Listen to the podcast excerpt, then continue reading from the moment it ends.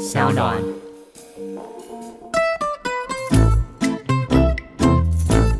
来到今天聊新闻的时间。今天要聊的这个题目有一点硬，就是最近讨论很热烈，而且周末香港的朋友们刚就是游行抗议完的这个国安法到底是什么呢？那首先呢，今天要来问贵智的第一个问题就是，呃，因为我上网查了一些资料，然后就发现过去在基本法的二十三条其实是跟现在在抗议的内容比较相关的，基本上就是关于一个。香港境内的，比如说叛国啊、分裂国家行为啊、颠覆国家政权等等的这些罪行的一些相关的定义。因为当时呢，在二十三条推出的时候是两千零三年，那那个时候是没有顺利立法嘛。那现在演变到二零二零年，就是等于是北京当局想要推这个港版的国安法。那到底这个国安法跟基本法的二十三条有什么样的关系呢？回过头来，就大家一直在讲说香港国安法，可这个有个本质上错误，就是说香港国安法根本还没有被定出来，所以大家一直说香港国安法已经上路，一国两制已死，这件事情本身是错的，因为香港国安法这个东西根本就还没有出现。呃，现在是中国的全国人民代表大会，他们已经通过了一个决议。它叫做建立健全香港特别行政区维护国家安全的法律制度和实际机制。那通常看到对岸这种标题很长的文件都不会太惊讶，因为对岸是非常落实法律白话文的一个国家。这个决议的全名叫做《全国人民代表大会关于建立健全香港特别行政区维护国家安全的法律制度和执行机制的决定》。超多，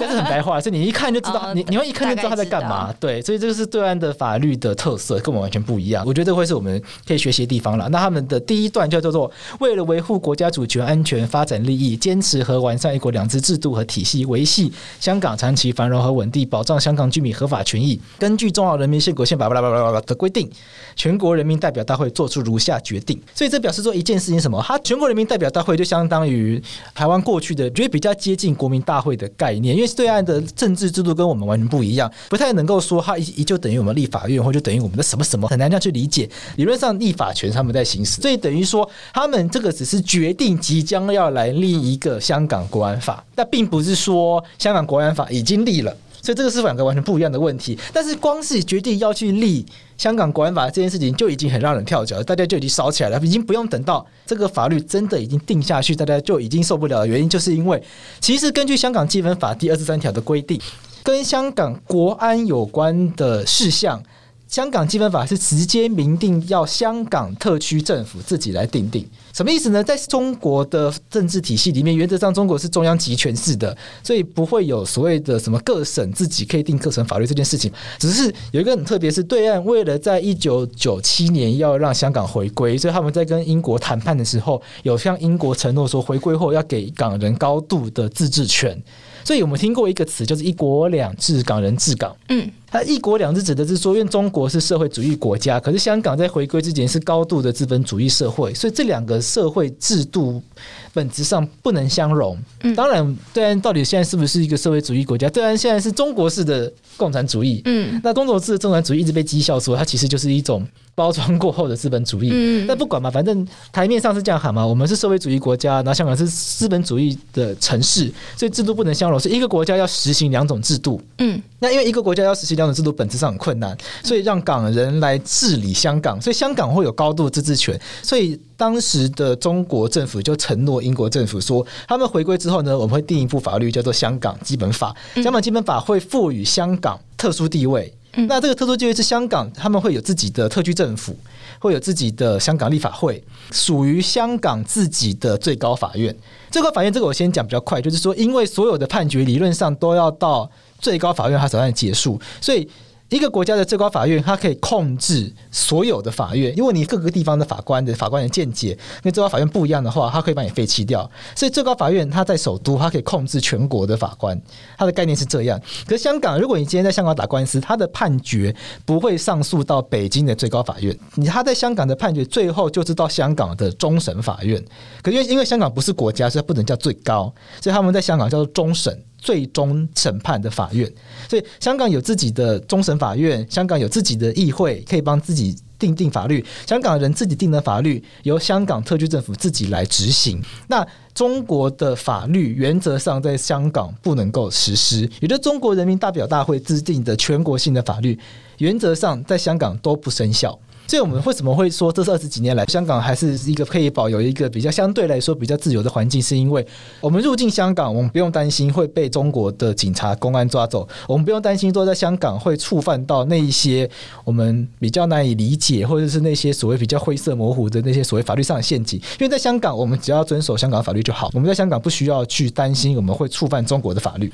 所以，这是香港基本法它赋予香港高度自治的一种方式。那香港基本法第二十三条，它是规定说香港国安事项要由香港人，也就是要由特区政府跟立法会尽速制定。所以理论上，香港人要自己制定一副跟国安有关的法律，然后把所谓的分裂国土啊、颠覆政府啊、整治外国势力这些事情，由香港人自己规定、自己实施。嗯，但因为香港一直不做这件事情，原因是因为香港在二零零三年，我没有记错的话，有试着要做这件事情，就是当时的特区政府叫董建华吧。嗯嗯嗯，董建华他当时有要推这个法案，但是就跟现在反送中条例一样，就当时这个草案送进立法会之后，香港就数数十万、数百万人上街头反对这个法律，因为大家都很担心这会成为一个白色恐怖的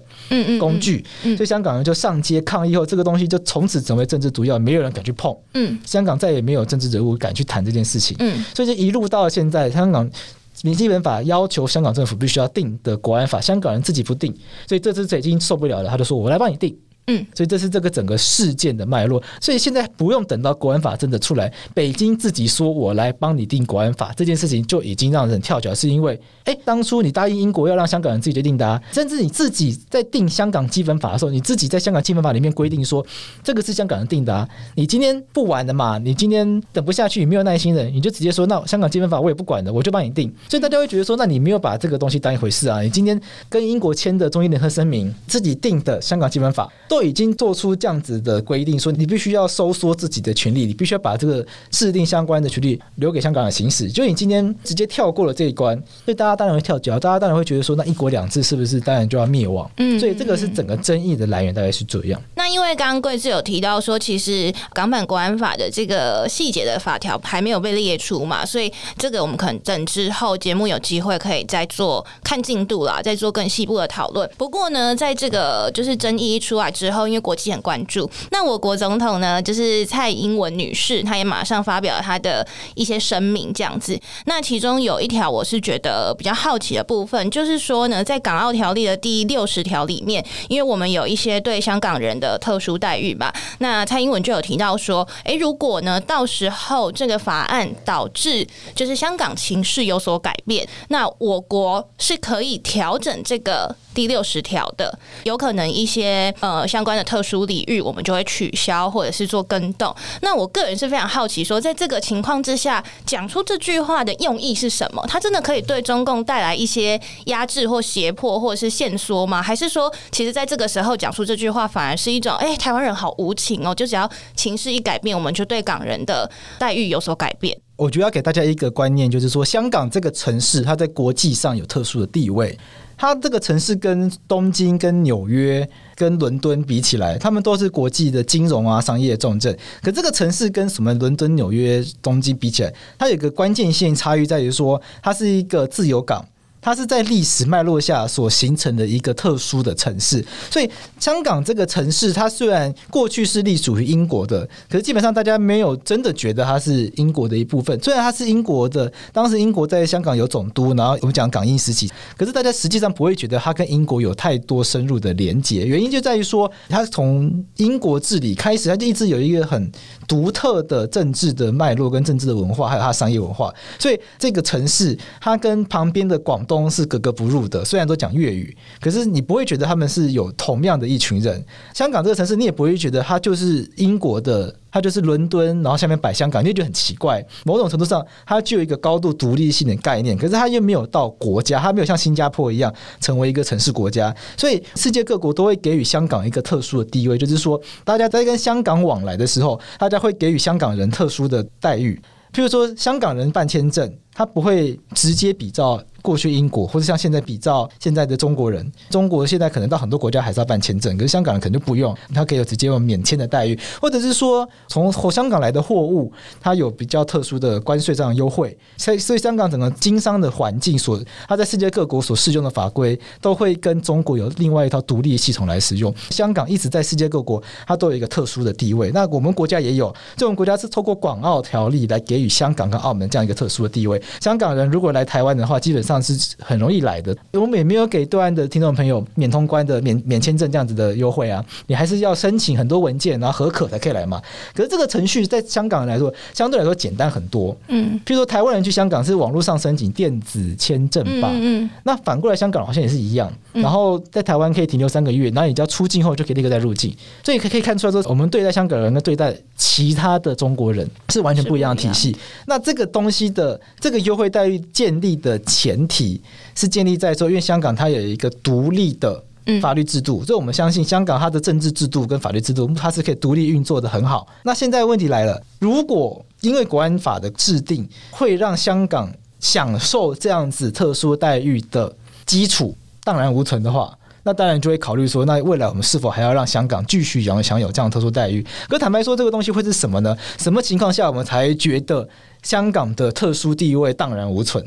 这个其实是一个没有办法回答的问题。如果你现在问我们说，香港特殊的现在为什么香港可以享有特殊地位？这个对我们来说也是一个继承的事实。我们现在直觉上就会觉得香港不同于旁边的广东，就香港对面就是珠海。往后面走是深圳，可是我们会觉得它是不一样的城市，他们是不一样的文化，他们是运作不同的法律制度跟政治制度。嗯，所以这是国安法，这次大家会觉得很担心，就是说会不会中共北京政府利用这次国安法，让香港这个过去独立运作的政治制度跟法律制度不见了？嗯嗯嗯。这件事情会是大家非常关心的事情，因为回归到来说，大家对于北京的政权是不没有信任的，所以我们一觉得说，当香港的政治制度、法律制度要被北京控制的时候，嗯，我们就觉得很担心，我们就在打问号，那是不是香港澳条例就必须要做相对的修正？那回过头来，我觉得这边要给大家一个很重要观念，就是说这件事情国安法本身不是重点，我们并不是因为中共或者是香港有个国安法，它就一定会失去一国两制这个地位。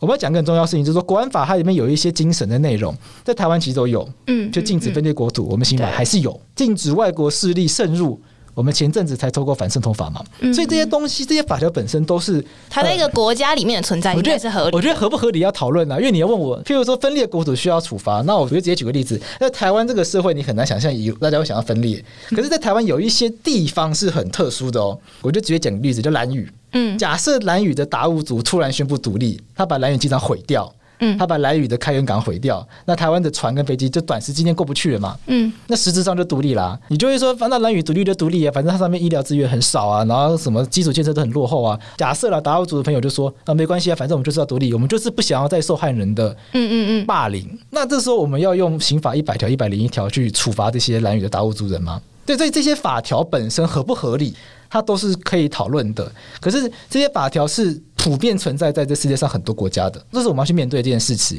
所以今天我们一直去攻击说，北京政府强推国安法，什么香港的什么建制派一直想要推国安法，国安法就是在压迫人民什么什么的。但国安法类似这种东西，它一定会压迫到人。譬如说，他刚刚举例子，他可能就压迫到达悟族人的心声。可是这个东西的现象是普遍存在的，所以你不能够只批评说，哦，因为对岸想要立这个法，它就必然是不对的。这样子的论述方式是太快的。嗯，因为包括我们。自己的民进党前一阵才通过反渗透法，那你可是我们网络上的崛起们通常不会反对，对，所以不太能够直接用这个逻辑就直接说北京今天要推，或者是林郑月娥要支持，他就一定是不对的。他不对一点，应该是关键在于说他的这个整个过程。是完全没有依照当初所说好的这一套方式去做的，嗯嗯，跟当初所讲好的港人治港、高度自治是完全抵触的。嗯，这件事情会反映出一件事情，就是说，为什么我们会觉得民主制度是重要的？为什么会说对岸不是一个法治社会？嗯，在台湾，为什么我们会觉得台湾是一个民主社会？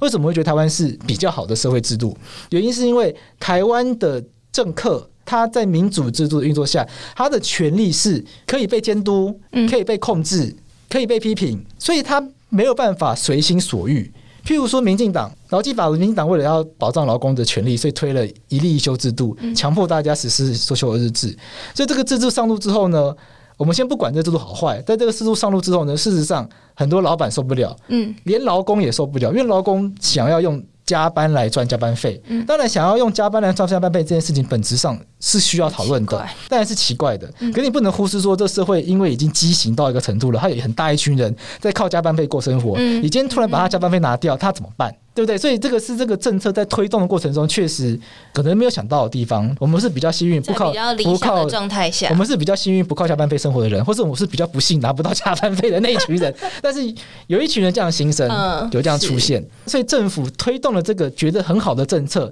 后面就被强迫收回去了嘛。嗯嗯。我们的因为这个民意会反弹，这民意是可以透过地方议员、透过立法委员一路的烧进去。民进党党团在立法院觉得受不了，觉得这个东西再不抢救，民进党会崩盘，所以这后面就是可以钳制政府的，所以政府就被钳制住了。政府他本来想要很往前走，而且看他利益良善哦，那他被拉回来了。另外一个例子就是同婚，同婚在推的时候呢，大家都觉得蔡英文会直接推修民法，嗯，可是这个东西一推出去被骂到不行啊，对不对？大法官做事制做出来的，理论上法官的判决判下去了，大家不就是要听吗？没有，大家照骂，所以那个民意的反弹很大。很大，到最后就是妥协，所以用专法方式来处理。所以在台湾，政客的力量是可以被民意、民众牵制的。它是有一套健，它是有个机制。我不敢说健全，但是这个机制是在解严后这三十年一路到现在逐渐在成熟中。嗯嗯，政府不能为所欲为。嗯嗯，政府不能够顶着一个大帽子说：“哎，我觉得劳工就是要放假比较好，那你就去放假。”他不可以做这件事情。可对岸可以哦，你看对岸，习近平想要连任，他就修宪。讲难听一点，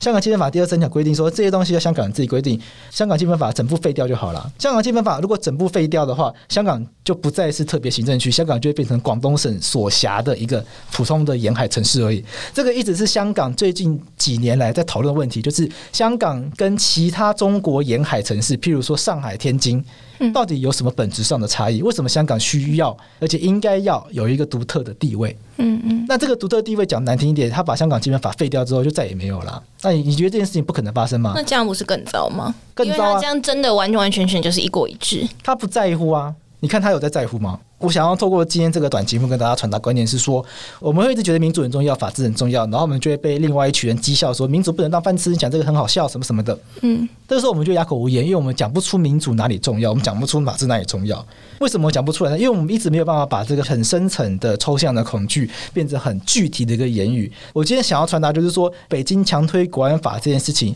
它真正的恐怖的地方不在于国安法这件事情，它真正恐怖的地方在于说，你可以看到这个政府它是可以为所欲为的，它是可以。想要干嘛就干嘛的，而且你要注意看，他们所推的任何政策，他不可能就直接说这个虽然很邪恶，但我硬要做，我就是要杀死你。他没有这么的霸道啊，他都会冠上一个很美丽的帽子。嗯，譬如说新疆的再教育营是因为有极端分子需要惩治，对啊，我们必须要保护平安老百姓的两件的的两的生活。香港国安法也是啊，反送中太乱了，香港的商业活动已经遭受到严重的影响，必须尽速维稳。这些帽子一扣下来，再搭配上他有能力强推任何的政策，他控制他的议会，他连修宪他都可以修了。你在舆论上讲不赢他，你在政治制度上也控制不了他，他可以做任何的事情。所以这个这件事情是真正的可怕的地方。我们没有办法表达不同的心声，我们也没有办法在这个政治舞台上找到任何的机会去跟他做一些对立的动作，都没有办法。最后结果就会是，如果你不在。赢者圈里面，你永远就只能够等待人家分配给你的东西。其实很多台湾的台商到大陆进行经商，都会有一个经验：对岸不是法治的社会，并不是因为对岸没有法律，而是因为对岸的法律是只规定人民，只规定人民的是他想要怎么样就可以怎么样的法律。今天这个法律，他想要让你赚钱。你就很多变通的东西就会跑出来。今天的法律想要把你弄死，他就直接把你送到法庭，然后你就突然被判决有罪，然后你就被关进去了。对啊，所以这是一个很可怕的事情。那真正可怕就在这里，你没有办法活在一个稳定运作的状态之下。对，嗯，你没有办法对他说不，所以你就完全只能配合他。所以这是两岸的政治上意义上，最大的差异。所以香港现在夹在中间，香港过去一直还是被认为是一个民主自由的社会，原因是因为香港特区政府会被立法会牵制住。当然，我们前两集访问过这个香港的大律师吴吴宗銮嘛，对，当然说香港立法会它的设置设计制度上有很多的缺陷，但是过去我们对香港还是期待，我们也信任香港是可以发挥这样的作用，而且香港的政治效能、行政效能某种程度上比台湾还好。嗯，所以过去大家是不会担心这样子的状况发生在香港，可现在大家会越来越担心了。北京为什么过去在香港这边容忍度很高？是因为它要示范一个高度。嗯，就是说我们中国话，我们中华人民共和国是有能力包容民主制度的。那现在讲难听点，不演了，因为以前香港是要演给台湾看的，因为台湾就是一个民主的社会，一国两制就是要告诉台湾人说，你看你回到祖国的怀抱里面，你还是可以选总统啊，你未来可能不叫总统，但你们还是有你们的人民直选制度啊，你们还是可以有你们由台人治港，台湾人自己制定自己法律，嗯，你们的生活都不会被改变。而且有需要的时候，北京中央政府可以酌情补助。对啊，他们过去的统战语言是这样，说台人治台这件事情绝对不会改变。那现在他们就是不演了，就港人治港。那以后港人治港还会剩下什么呢？我可以跟大家讲，就是说未来北京应该还是会继续演。嗯，那个演的戏码就会是说，你看吧，虽然我们定了国安法，虽然由我们来帮大家定国安法，可是香港变得更和谐，香港还是很多人可以赚很多钱，香港还是可以马照跑，舞照跳，香港还是有很多事情由香港人自己来治理。所以这个就是未来我们会真正面临到问题，就是说，其实你看反送中运动一路到现在，我们看到的新闻都是很多人被抓走，可是新闻以外的地方是很多人还是很多香港人是继续赚钱。那如果大家都变成这样子想的时候呢，这个社会才是真正没有民主自由的社会啊！所以这才是真正可怕的事情。可是这样一国两制就名存实亡了。表面上这一套感觉哇，大家都接受了。OK，你看香港还是存在，我并没有怎么样，它没有成为中国的一部分。可是实际上这些声音逐渐消失了。这就，就是他们现在真正的目标。我我会一直认为说，真正的目标就是让一国两制名存实亡。就这个帽子永远都在。你永远都会看到香港会继续选特首，会香港香港会继续选立法会议员，香港会继续制定自己的法律。可这些东西未来北京都可以有很多的地方去操控。嗯，其实我们上一集大家有兴趣的话，可以去听上一集吴宗銮律师跟我们访问嘛。他已经跟我们说明过，立法会的组成方式本质上分成两个部分。台湾的立法院是全部都是人民直选的，当然有一些是分区立委人民选人，有一些是不分区立委人民选党，但基本上全部的席次都是人民直选出来的。香港的立法会不是，它要分成。人民选选的部分，以及由功能组别选的部分。嗯嗯，功能组别意思是说，你一定要符合特殊的资格，你才可以去选。所以，香港的立法会基本上，你只要能够控制。具有功能组别特殊身份的人，你就可以控制至少一半的席次。那另外一半的席次虽然是香港人直选的，可香港人并不是全部都是觉醒青年啊，他不会全部都选泛民的人出来啊。那边也会有一些建制的人被选进去啊，至少会有过半的席次是北京有办法间接控制的。嗯，这就是透过这个政治制度去去运作的啊。那你这个立法会，它虽然全部香港人组成。实际上，北京可以预期说，他不会立违背北京意思的法律出来。嗯，他现在就有一件事情违背北京意思，就是说，你该定的二十三条国安法律，你一直不定，一直没有定。那现在我帮你定，那我帮你定这件事情，虽然违背立国两制的承诺，那又如何？我连我连要连任都可以修宪的，谁管你这个？你香港基本法你不开心的话，我整部把你废掉。好，好，沉重的部分结束了。所以，身为法律白话文运动站长，在讨论到香港议题的时候，其实香港这些东西内容本身，国安法它怎么定，或者是反送中条例的内容，或者是过去它有很多的一些的问题，这些问题本质的内容跟台湾人比较没有关系。可是跟台湾人有关的部分是在于说，我们怎么样透过这些事件看出民主跟法治这些东西的价值的真正可贵之处，就在于说，在台湾至少我们可以，我们的群众是有能力拉住。政府的服贸协议我们拉住了，那劳基法也被拉住了，同婚也被拉住了，所以就会有人问说：民主制度真的是好的制度吗？因为所有东西都要听人民的，可是人民多数说是愚蠢的。我不知道这个答案就要来给大家继续思考了。我们这个政治制度呢，应该是要把一切的事情都交给绝顶聪明的习近平来决定呢，还是要让愚蠢的人民也有能力来控制这个国家走向？这是一个很核心的选择。民主制度到底是不是一个好的制度？为什么我们会觉得它比较好？是因为我们如果控制得了它，我们才不会变成只能被它控制的人。嗯嗯嗯嗯嗯。当我们变成只能被政府控制的人的时候，其实那个很可怕。那这个要怎么讲可怕？糟糕，又变成一个很抽象的恐惧、无限循环的问题。对啊。那今天因为时间的关系，所以我们先讨论到这边。那其实我还有一些相关的疑惑，包括之后如果说这个国安法会继续